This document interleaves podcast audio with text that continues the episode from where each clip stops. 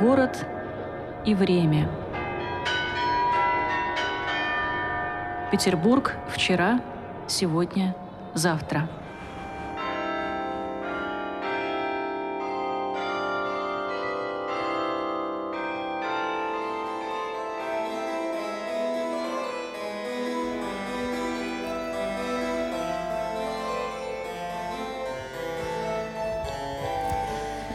Дорогие радиослушатели, добрый вечер. У микрофона ведущая передачи Людмила Зотова, звукооператор прямого эфира Константин Савчуков. Дорогие друзья, сегодня в нашей программе пойдет речь о Санкт-Петербургском государственном архитектурно-строительном университете. И, конечно, мы будем говорить с постоянным участником наших программ, заслуженным архитектором России, доцентом этого же университета Владимиром Кузьмичем Линовым. Здравствуйте, Владимир Кузьмич. Добрый день. Вот после нашего такого летнего перерыва начинаются, возобновляются наши прямые эфиры и наши встречи с вами, чему мы очень рады. И мне очень приятно, да, спасибо. Владимир Кузьмич, у нас с вами такая традиция еще до летнего периода пошла, когда мы говорим о каких-то очень интересных зданиях, событиях, мы показываем еще и фотографии или там рисунки, как уж получится. Поэтому, дорогие друзья, всем советуем переключиться на видеоканал, потому что наш рассказ будет сопровождаться иллюстрациями, которые Владимир Кузьмич любезно подготовил для нашей сегодняшней встречи. Итак, Наверное, начнем с того, когда, для чего и как был основан этот ваш университет и основные истории его жизни. Ну, да, э, история жизни университета очень длинная и сложная. А, он э, считается, что он был основан в начале XIX века – ну и тут можно вспомнить, что в XIX веке были, появились в России э, многочисленные технические университеты или институты, как их тогда называли. Mm-hmm. Сейчас они все называют себя университетами. Но они действительно много профильные такие, много разных специальностей, поэтому они могут называться университетами. Э, но в XIX веке это называлось институтами, и сложился целый кластер, как сейчас любит говорить молодежь. А, в общем, такой куст а, нескольких институтов вокруг технологического института. И территориально а, наш архитектурно-строительный находится рядом с технологическим на второй Красноармейской, а, угол а, Московского проспекта. Но кроме технологического института совсем рядом – напротив, так сказать, находится военно-механический институт, военмех знаменитый. Он и, тоже ровесник примерно ваш. Да, они все угу. были, появились в XIX веке. Угу. И немножко раньше, пожалуй, раньше даже технологического, э, появился институт э, путей сообщения. Угу. Он тоже находится совсем недалеко по Московскому проспекту, угол Фонтанки, угу. да, более ближе к началу угу. его огромные комплексы э, зданий. У каждого из этих э, четырех университетов, по сути дела, мы имеем такой латинский квартал в Петербурге, угу. как в Париже. Э, в каждом из университетов порядка так 10-15 тысяч студентов, плюс преподаватели. И если это все умножить на 4, то мы получим целый город, крупный город по населению – там порядка 50-60 тысяч жителей, которые вращаются на сравнительно небольшой территории. Владимир Кузьмич, вот как раз сейчас наш звукооператор поставил фотографию вашего университета, да. так что это вот фотография все. номер один. Да. Э, это Московский проспект 29, э, и это здание, которое было построено в 1805-10 годах. А-а-а. Не очень известно точно когда. Причем оно было построено, когда университета еще не было, института не было. А, а это был частный особняк купца Кочерова. А, и у него государство, организуя новое учебное заведение, купило этот особняк. И э, сначала в 14 году, в 1814, там размещалось армейская семинария государственная. Ну, церковь тогда была под покровом государства, так сказать, поэтому это, конечно, было церковное учреждение, семинария, где готовили священников для армии. Но очень недолго, всего пять лет. А вот начиная с 1821 года там разместили военно-строительное училище. То есть, видите, опять военное, но уже строительное. То есть это, можно сказать, предшественник да. уже. А, вот это военно-строительное училище, это был предшественник действительно Института гражданских инженеров, как большей частью мы знаем, это называлось. А, он, это училище относилось к Институту путей сообщения. То есть Институт путей сообщения ага. точно был раньше. Но тоже в самом начале XIX века. А, и э, к нему, к этому училищу было при, при, придано или его объединили еще с одним училищем. Э, училище архитекторское при Академии художеств. Mm-hmm. А, то есть это все был уровень не э, университетский, а более низкий, это были училища. И вот объединив их, получили в результате архитекторское а, строительное училище оно называлось. Угу. Вот это строительное училище, это было, собственно, первое учебное заведение в области строительства а, в России, и это случилось в 1842 году. Во всей России это первое? Во всей вот России как? первое, угу. да. Ну, Петербург был столицей. Угу. Возникает вопрос, а как же раньше-то учили э, инженеров-строителей или архитекторов? Город а, строили. Да, город ведь вроде бы строили да. очень много. Ну, во-первых, надо вспомнить, что весь 18 век и начало 19 приглашали э, специалистов из Европы в огромном количестве. Uh-huh. Причем это были инженеры, иногда выдающиеся, такие как Бетанкур, например, который вот строил Исаакиевский собор и массу других очень сложных сооружений, действительно технически сложных, uh-huh. и там расчеты нужно было делать Э, конструкций. Э, ну и можно перечислять бесконечно итальянских, прежде всего, архитекторов, да. но не только итальянских, но и французских. Да. Появились э, в конце XVIII века русские архитекторы, такие как Старов, там, например, или, ну, в общем, тоже довольно известные имена. А, но они учились чаще всего во Франции. То есть там были в Европе заведения В учебные? Европе были, mm-hmm. да. Были институты, была Академия художеств э, или Эколь де Бозар, там изящных искусств в Париже. Э, но э, весь XVIII век в Европе и в России была практика учебы архитекторов, вот я уж о них буду говорить, прямо в проектной мастерской какого-то крупного зодчего.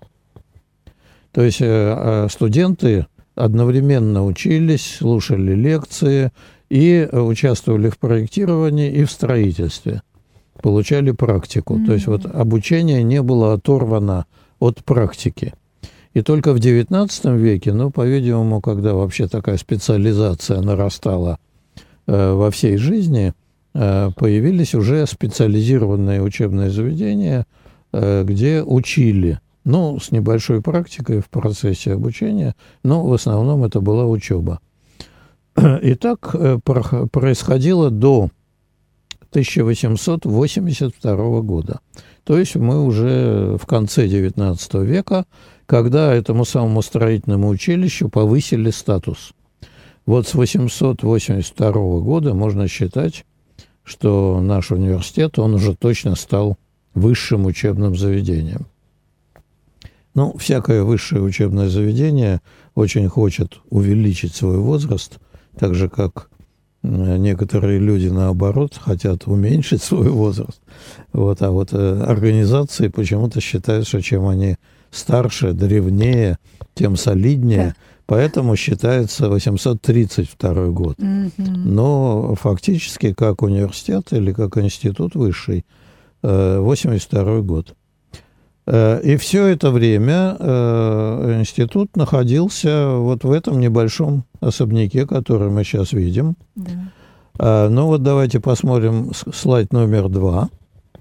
А в конце XIX века величина института и статус стали настолько большими, что понадобилось, понадобилось новое здание, угу. расширение.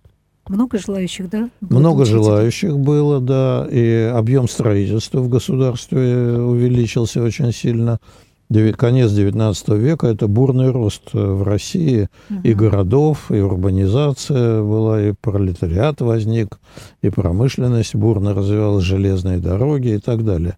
Все, что с этим связано. Все это требовало и строителей, и архитекторов.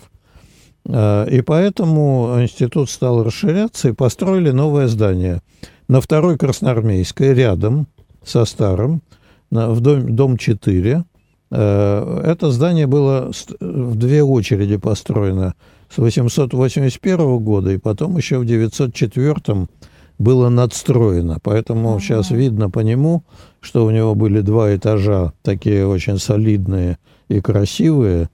И вот на э, слайде номер три, давайте посмотрим, мы видим, какие там детали с барельефами на тему строительства и зодчества. Видно, да?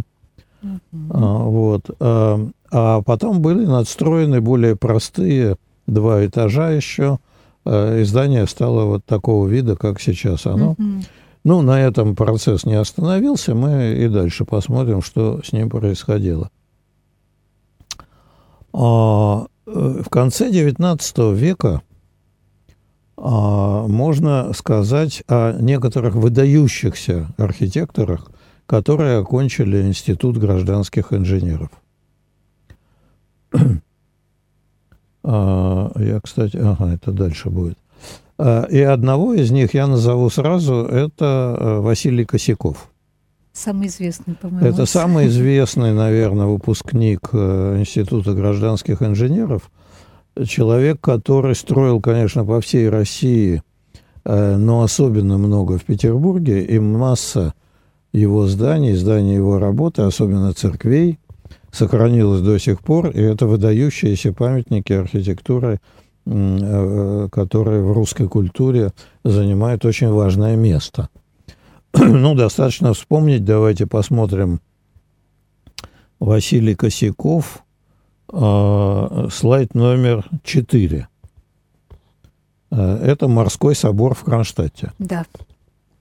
Это огромное здание, которое было и технически очень сложным, а, и конструктивно, а, которое построено с применением а, технологии, на самом деле, очень древней, потому что это так называемый византийский стиль. Mm-hmm. Это огромный центральный купол, который держится только по краям на опорах, и его подпирают со всех сторон еще другие помещения.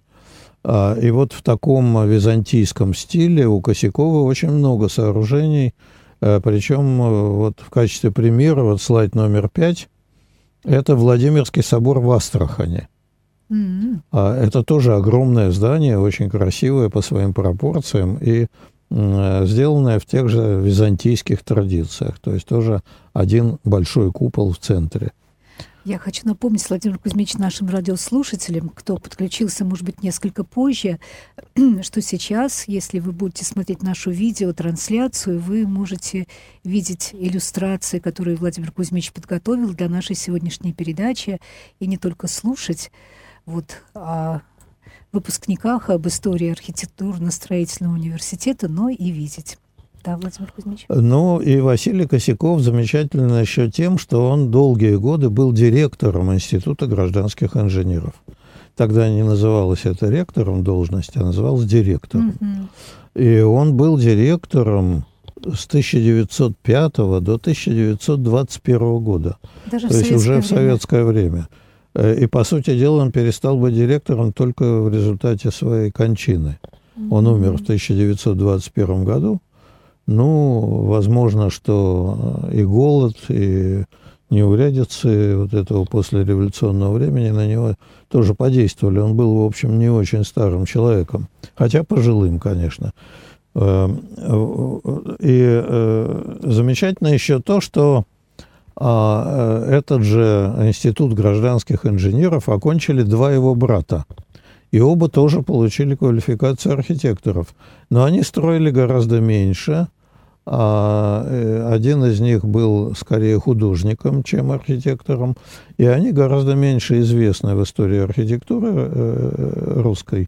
А вот э, Василий, конечно, огромная величина. Ну и вот он преподавал долгие годы, еще до того, как стал директором, и э, очень много сделал для развития института, вот в том числе для оборудования, помещений, отделки и так далее. Вот уже следующий слайд подключился. Тут мечеть наша. Да, второе, это в связи с тем, что слайд номер шесть – Э, это в связи с тем, что Институт гражданских инженеров закончил еще один очень крупный петербургский архитектор э, Николай Васильев, который отличался, э, он сравнительно не так много построил, но все его постройки отличались особым изяществом и такой художественностью какой-то. Он сначала окончил Институт гражданских инженеров в 1901 году – а потом пошел учиться еще в Академию художеств и окончил mm-hmm. Академию художеств. По-видимому, вот с этим э, связано развитие его такой художнической натуры, э, чувства формы, чувства пропорций, материала. И, ну, вот мне лично очень, э, кроме вот этой соборной мечети, может быть, самое известное его сооружение, вместе еще с двумя другими архитекторами он ее проектировал, но очень известен э, пассаж на Литейном. Это такой длинный торговый, э, торговое здание, в том числе там расположен книжный магазин, подписные а, издания, потом Академ книга, э, затем там спортивный магазин. Да. Э, вот все это сооружение с очень интересными порталами, с такой немножко египетской деталировкой, там, с тонким использованием материалов. Это вот все работа типичная Николая Васильева. А, давайте по следующий кадр номер семь. А, еще один замечательный выпускник еще до революционного времени – это Александр Никольский. Но тут история а, совсем другая, потому что Александр Никольский – это человек, который работал на переломе архитектурных стилей. Mm. И в 1912 году, как мы недавно вот э, э, разговаривали с вами, господствовал стиль модерн, потом неоклассицизм э, где-то до 14 года, а Никольский пришел очень быстро к конструктивизму, то есть к такому авангардному, очень современному стилю.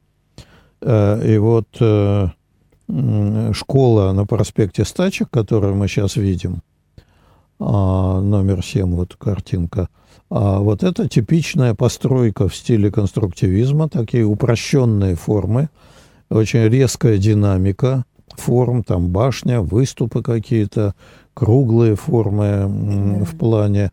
А вот это типичная постройка эпохи 20-х э, и 30-х годов, э, э, когда Никольский был лидером ленинградской уже тогда школы архитектурной. Ну, э, как мы знаем, да, и чтобы закончить, да, но при этом окончил он э, Институт гражданских инженеров в 1912 году, то есть еще до революции. И чтобы закончить разговор об этом этапе института гражданских инженеров, э, давайте посмотрим картинку номер 8. Э, это мой личный знак гражданского инженера. Видно его? Да, а, да. Вот, э, значит, э, сейчас э, наш университет награждает отдельных сотрудников, не всех подряд, а вот таким почетным знаком гражданского инженера. Я, честно говоря, очень им горжусь. И он очень красивый, он такой исторический, по-видимому, то есть не по-видимому, а таким знаком награждались все выпускники когда-то. Я сам тоже выпускник э, такого уже инженерно-строительного института, как он назывался, Ленинградского. Э, и это уже другая эпоха и другие преподаватели, и другие выпускники. Этим знаком отмечаются работники, не студенты, да? Нет, не студенты, Мгм. а именно работники И сейчас. этот знак традиционный знак, как, я поняла, да? То есть он и раньше был тоже для сотрудников. для Нет, он был для выпускников. А, а теперь его вернули. Это вот, знаете, как университетские значки бывают, Да, ромбики да, такие. были вот. раньше. Э, Да, по-моему, они и сейчас Да? есть, но их дают не всем, а по желанию и за большие деньги. А, вот. Вот, а мне дали бесплатно. Понятно. А из э, чего этот зна- значок сделан? М? Ваш Он знак. э, из какого-то металла, похожего Ага, на серебро. Да, похож на серебро. Он похож на серебро, на серебряный, но, по-моему, все-таки не серебряный. Но точно не знаю. Надо будет узнать, кстати. Может, он большую материальную ценность собой представляет. Э, Там символика э, Института гражданских инженеров – это перекрещенные линейки, треугольники, лопаты, топоры, э, как символы проектирования и строительства. Мгм. То есть вот главные специальности всегда были это строительные инженеры и гражданские инженеры, то есть архитекторы. Надо сказать, что э, еще в дореволюционные годы м, институт стал таким большим, что гражданские инженеры, которые были его выпускниками, они проектировали и строили абсолютное большинство построек в Петербурге. И вот сейчас э, в списках памятников охраняемых зданий или просто исторических зданий, которые составляют основную массу центра города, авторы, если посмотреть, это сплошные гражданские инженеры, выпускники э, Института гражданских инженеров. Так что прошлое было очень славное такое. Э, Вот одним из преподавателей нового поколения, который в 30-е годы э, уже закончил новый советский институт, а, был Александр Соколов. Это один из моих учителей в том числе. Поэтому вот номер 9, давайте посмотрим картиночку.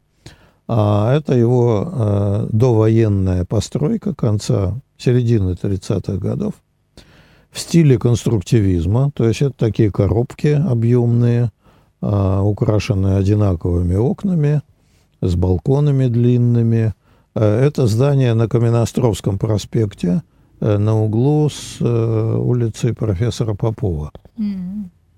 А там во дворе, э, в помещении, которое было спроектировано под какой-то небольшой рабочий клуб, э, находится сейчас какой-то маленький театрик. Очень интересный двор, красивый, э, с объемом этого театра.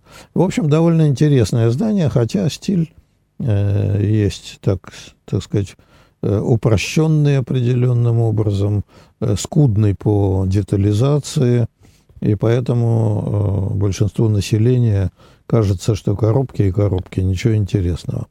В этом конструктивизме нету. Он строился как жилой дом? Он строился как жилой дом, Мгм. да, но вот с какими-то элементами общественными. А внутри как там? Внутри э, там Квартиры. довольно стандартные квартиры. Это не дом коммуна, там никаких не было перегибов таких идеологических. Там нормальные квартиры с кухнями а, и никаких там обобществления детей э, или обобществления жен там ничем таким не пахло.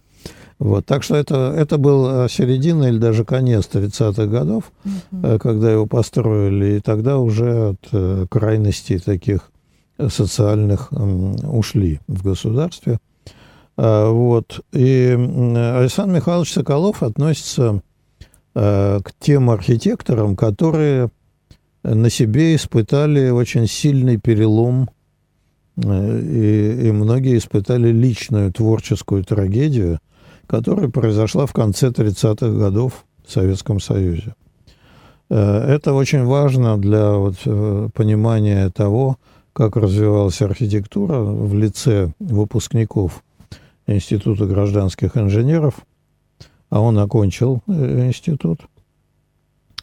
А для того, чтобы, ну, как бы понять самочувствие, что ли, э, этих людей и то, как они вынуждены были учить своих студентов иногда поперек собственных взглядов и своих представлений об архитектуре. Значит, в конце 30-х годов идеологический нажим привел к тому, что всех архитекторов собрали в один творческий союз, и всем было предписано никакого конструктивизма, а дома должны быть с колоннами, с капителями. А, значит, победивший социализм в 1937 году был объявлен, а, он может дать э, э, всему населению пышную архитектуру, достойную победившего пролетариата. И вот это украшательство, которое сейчас стали называть сталинский ампир, а оно было предписано всем архитекторам, и если человек не выполнял эти установки коммунистической партии, которые прямо были записаны как обязательные, то он оставался без работы. По сути дела, это был такой запрет на профессию. Mm-hmm. Ну и очень немногие архитекторы выдержали, как-то ушли либо в чистое искусство, в живопись, в рисунок, либо в преподавание какое-то, где тихо сидели и значит, э, с ужасом смотрели на то, что студенты рисуют эти самые колонны. А, вот, а большинство, э, любя свою профессию и желая зарабатывать, в конце концов, большинство подчинилось. И вот следующую картинку, если мы посмотрим, десятую. Московский проспект, да? Это Московский проспект, станция метро, Технологический институт. Александр Михайлович Соколов, бывший конструктивист, ага. проектировал вот эту станцию. Он, значит, водрузил здесь греческие колонны на фасаде. Он облицевал это все тяжелым гранитом по низу. Значит, завершил все мощным карнизом. То есть выполнил все установки партии ну, правительства. Да, партии правительства.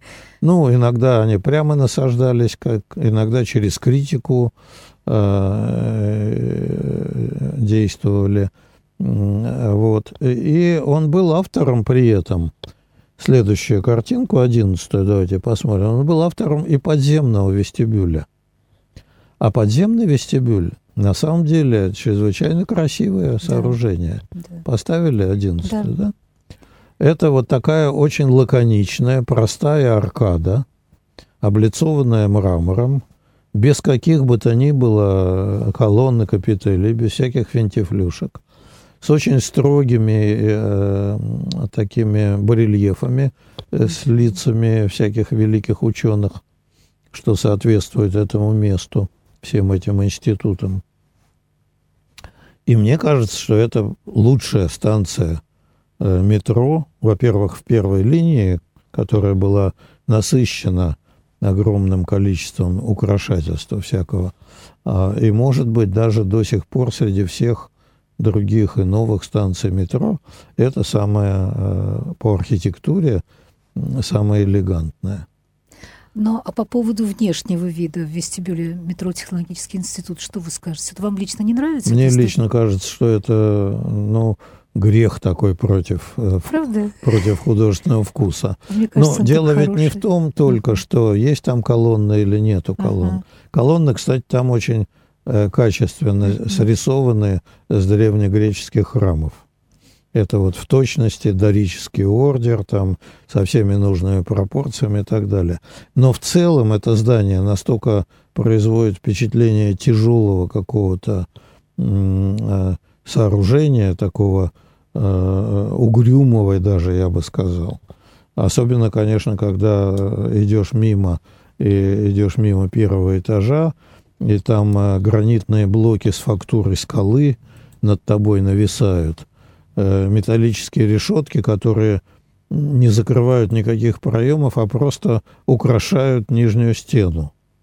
То есть довольно бессмысленное украшательство – никак не связанная с внутренней планировкой этого, mm-hmm. этой станции. Вот это мне не нравится активно. Да, Владимир Кузьмич, ну, может быть, вот вы как специалист вот это вот чувствуете несоответствие внутреннему и наружному содержанию, но вот многие горожане, к которым я себя отношу, настолько привыкли к этому зданию, что кажется, что и другого и быть не может. Не, ну, я думаю, кто-то э, поддержит меня из наших слушателей. Я согласен, что э, большой плюс у, у этого здания, у его внешнего вида в том, что оно, по крайней мере, никак не разрушает окружающую застройку, uh-huh. окружающую среду. Оно э, никого не задавило, не подавило, uh-huh. не контрастирует ни с кем особенно. Да, у нас пришло сообщение по WhatsApp. Радио «Град Петров» можем только слушать, но видеть не можем. Сейчас интереснейшая передача, интересная передача, и хочется увидеть, но, увы. Бывшая петербурженка Наталья Мирвес. Ну вот, э, можно Ну что поделать, не все да. владеют э, э, э, интернетом, и не все могут выйти и не везде в YouTube. есть доступ, да, вот не везде есть. Ну, дорогие друзья, те, кто имеет такую возможность нас не, не только слушать, но и видеть, пожалуйста, подключайтесь к видеотрансляции. Э, программа у нас интересная с Владимиром Кузьмичем. Э, мы, я повторю для тех, кто только сейчас подключился, говорим об истории архитектурно-строительного университета и, в частности, о его выпускниках. Вот какие интересные выпускники были.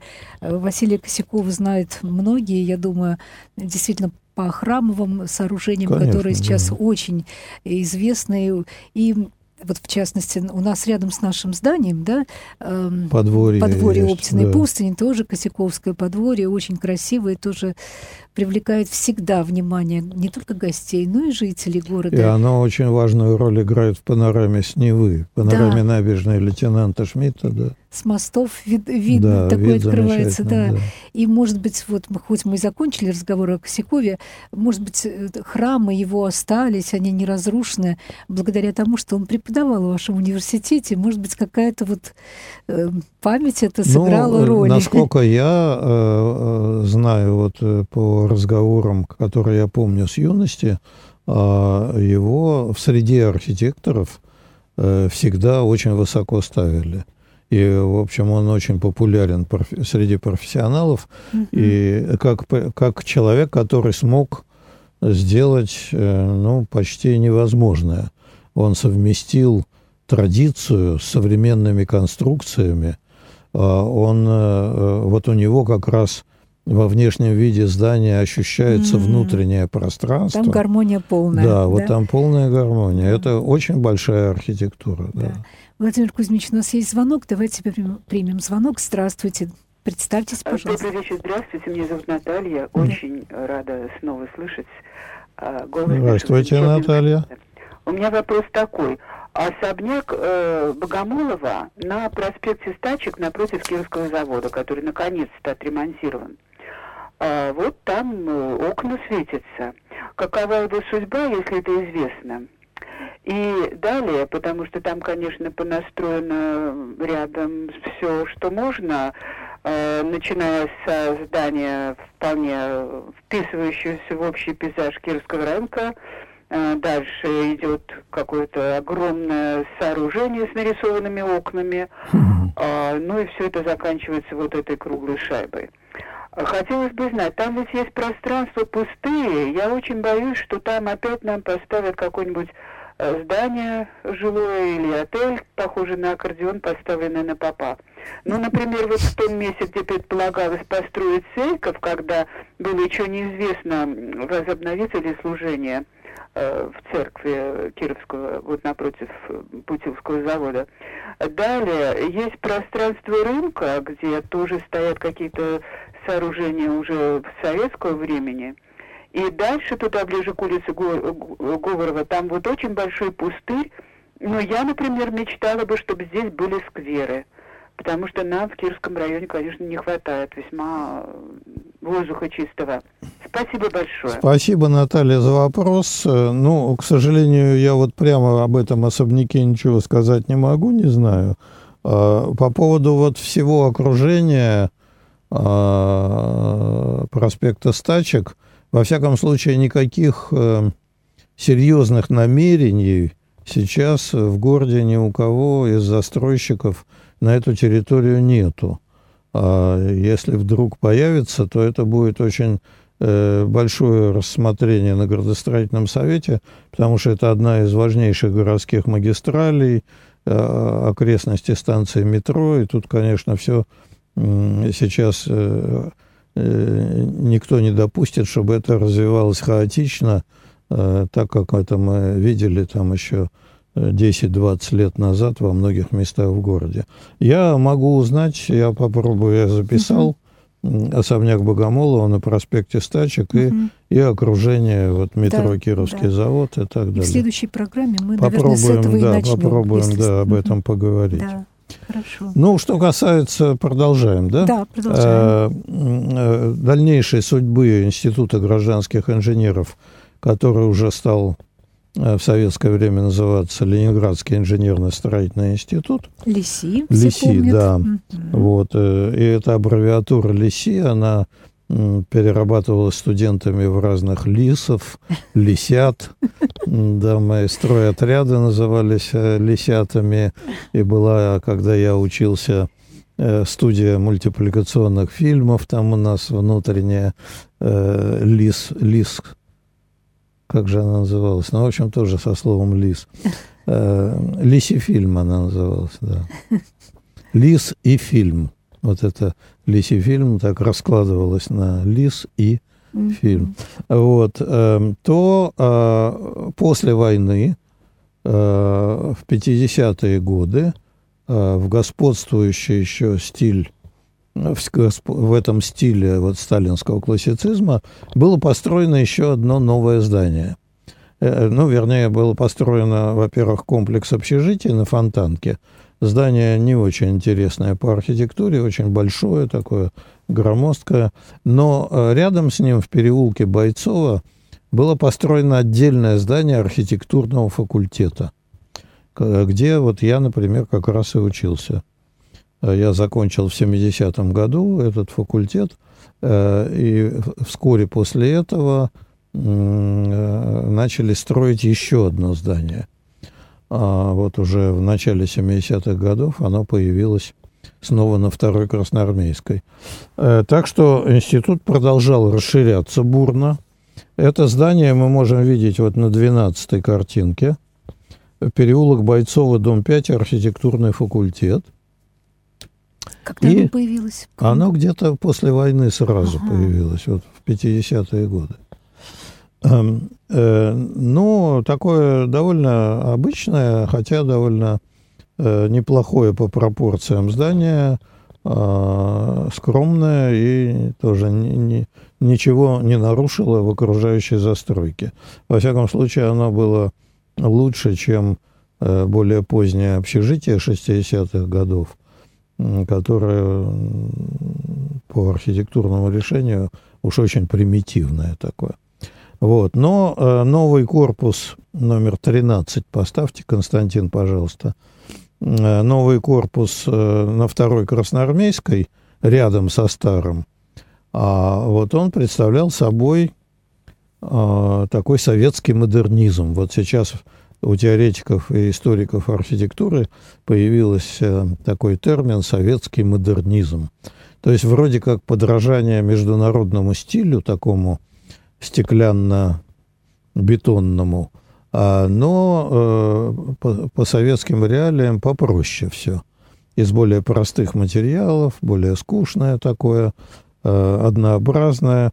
И вот этот новый корпус э, между второй Красноармейской улицей Егорова и третьей Красноармейской, огромный такой, mm-hmm. он сейчас является ну, чуть ли не самой важной частью университета.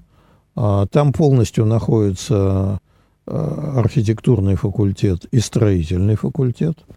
Именно вот он такой большой, что там поместилось. В нем есть несколько внутренних дворов – Э, и есть перспектива, во всяком случае, и руководство университета, и архитекторы а, хотят эти внутренние дворы перекрыть стеклянными куполами и сделать такие внутренние большие залы, которые называют атриумы, разместить там растения, в общем, сделать какие-то зоны очень современные и комфортные для студентов.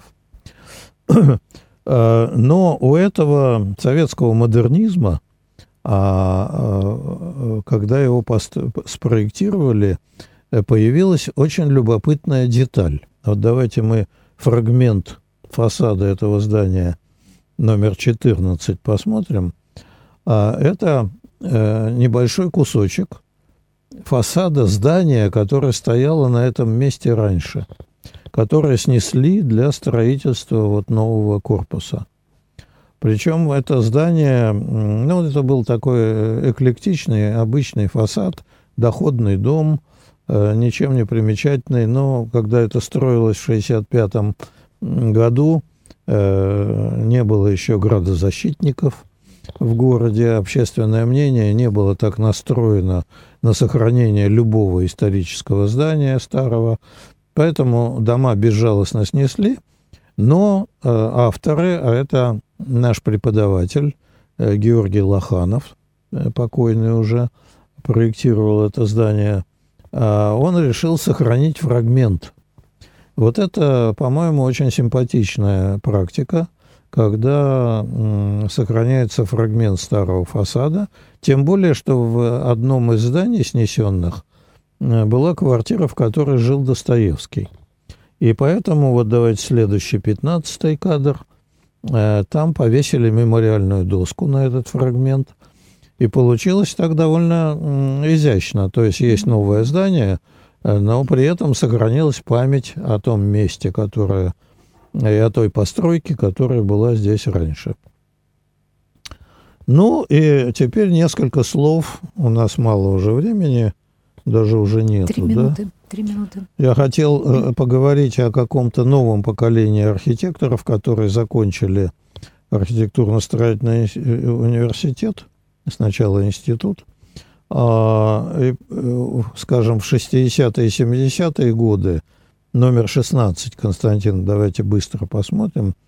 Это архитектор Юрий Земцов вместе со мной. Мы стоим, ваш покорный слуга, слева – а мы стоим на фоне э, новой сцены Александринского театра, которую проектировал Юрий Земцов, окончивший в 60-е, в начале 60-х э, этот университет, а я окончил в 70-м. Э, следующий кадр – это вот эта новая сцена «Вход с фонтанки». Следующий кадр, 18-й, это историческая стена зрительного зала в этом объекте. И вот здесь новые тенденции, так сказать, сочетание э, э, современных новых архитектурных пространств и конструкций с историческими материалами. И внутри вот этой старой кирпичной стены как раз и находится новая сцена Александринского театра.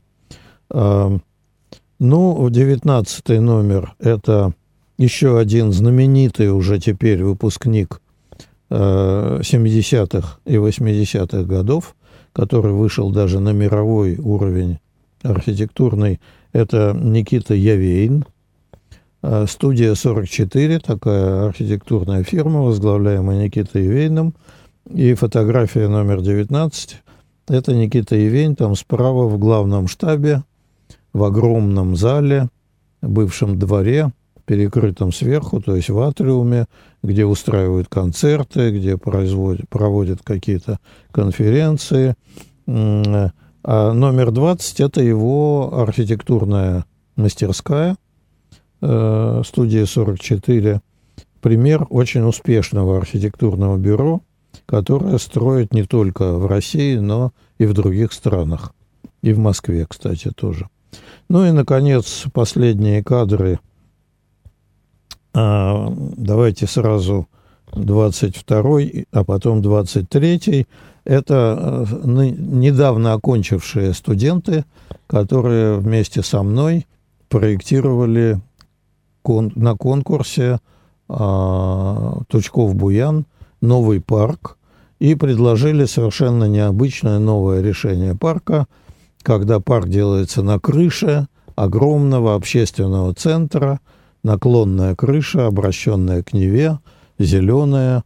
Э, вот. А если посмотреть с улицы Добролюбова, то это общественное здание. Ну, ну вот на этой работе выпускников. Да. Жизнь университета продолжается. Да. Выпускники традиции, будем надеяться, будут нести достойно. И заканчиваю я, э, Олег Вель к нам написал. Спасибо большое, интересно. И вот на этом мы и закончим. Спасибо. Всем Ира. было интересно. Владимир Кузьмич, спасибо большое. До встречи через Ну, я неделю. бы мог много говорить, конечно, о родном университете. Да. Всего Ну, хотя бы доброго. До свидания. До свидания.